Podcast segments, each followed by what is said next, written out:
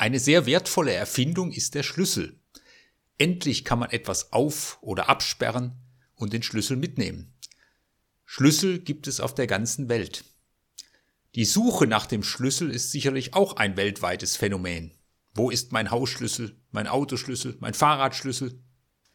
Im Moment suchen wir nach dem Schlüssel, die Corona-Pandemie in den Griff zu bekommen. Vermutlich sind es eine Menge verschiedener Schlüssel, die dazu nötig sind. Wer die Schlüsselgewalt hat, der hat Macht, kann öffnen und schließen. Wer sie nicht hat, steht manchmal draußen. Es ist abgeschlossen. Abgeschlossen. So ist es auch beim Tod. Es wird etwas abgeschlossen. Vor einer Beerdigung wird der Sarg geschlossen. Nach der Beerdigung wird das Grab mit Erde oder die Kammer in der Urnenwand mit einem festen Stein verschlossen. Abgeschlossen. Der Tod ist der Abschluss des Lebens. Für Angehörige, Freunde, Freundinnen in der Regel ein sehr schmerzlicher Abschluss, mit dem man erst umzugehen lernen muss. Ein Trauerweg, der zu gehen ist. Auch den Jüngerinnen und Jüngern von Jesus ging es so. Als das Grab Jesu mit einem festen, dicken Stein verschlossen wurde, galt es auch für sie, mit dem, was sie erlebt und gehofft hatten, abzuschließen.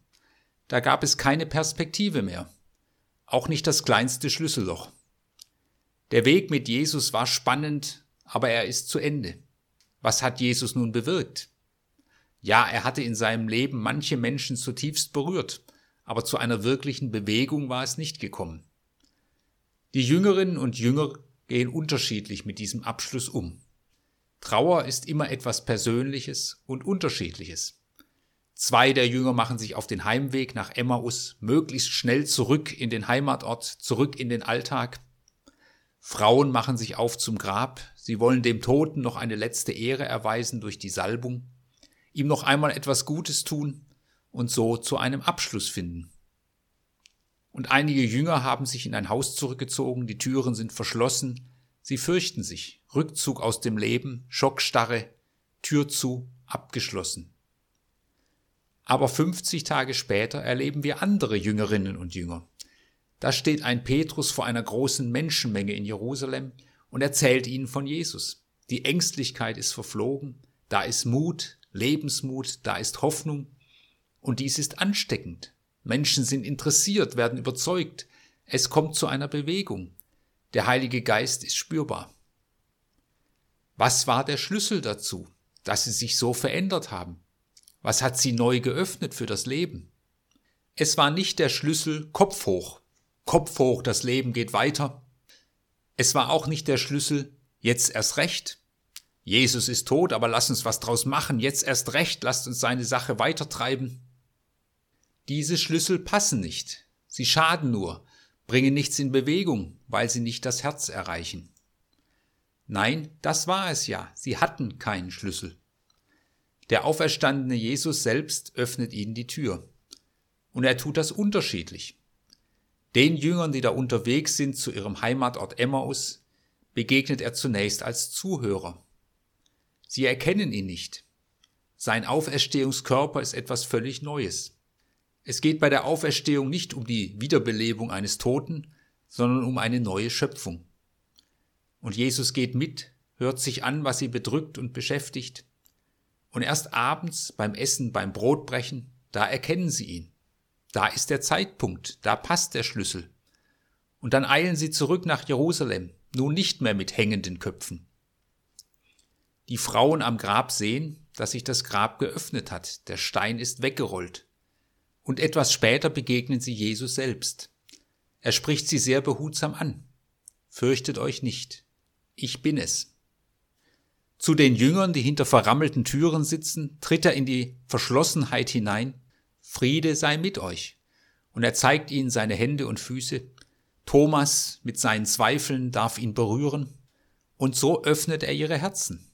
Und er öffnet ihr Verständnis dafür, dass es Gottes Weg ist, der Sinn macht.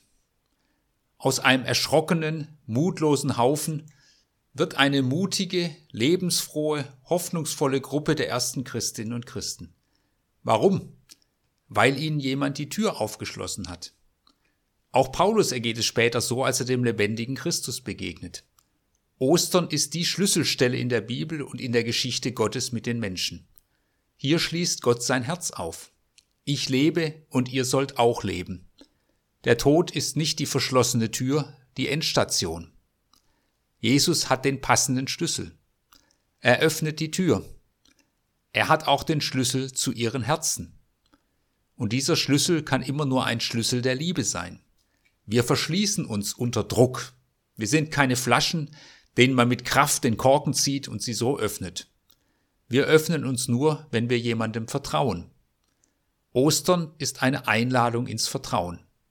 Zu vertrauen, dass Gott das Leben will und das Leben schenkt, das Leben auf Dauer. Ostern bringt zum Ausdruck, dass Gott zum Leben steht, auch wenn es in dieser Welt immer wieder anders erscheint. Auch wir können etwas aufschließen. Wir können Menschen helfen, das Herz zu öffnen für die Hoffnung. Hoffnung ist aber nicht nur etwas Individuelles, sie gilt der ganzen Welt. Hoffende blicken über das Gegebene hinaus, rechnen mit dem Handeln Gottes und werden so aktiv für Menschen und für die ganze Schöpfung. In der Welt reden wir oft von Schlüsselpositionen. Oder wir reden im Fußball von Schlüsselspielern oder Schlüsselspielerinnen. Von solch einem Schlüsselspieler heißt es, wenn sprichwörtlich nichts mehr geht, dann hilft oft nur einer, der den Unterschied ausmachen kann. Jedes große Team braucht einen solchen. Meist handelt es sich dabei um einen, der mit einer einzelnen Aktion das Spiel drehen kann. Schlüsselspieler ist jemand, der aufgrund seiner Persönlichkeit eine ganze Mannschaft mitreißen kann. Schlüsselspieler sind unersetzlich und rufen mit ihrer bloßen Anwesenheit Respekt beim Gegner hervor. Jesus ist dieser Schlüsselspieler, der dem Tod das Spiel entreißt, der den Unterschied macht, der für Respekt sorgt beim Gegner. Aber auch wir können zu Schlüsselspielerinnen und Schlüsselspielern werden, die in der Welt einen Unterschied machen weil wir von der Auferstehung und der Hoffnung leben, die daraus kommt. Jesus der Schlüsselspieler. Gut, ihn im Team zu haben. Gut, bei ihm im Team zu sein.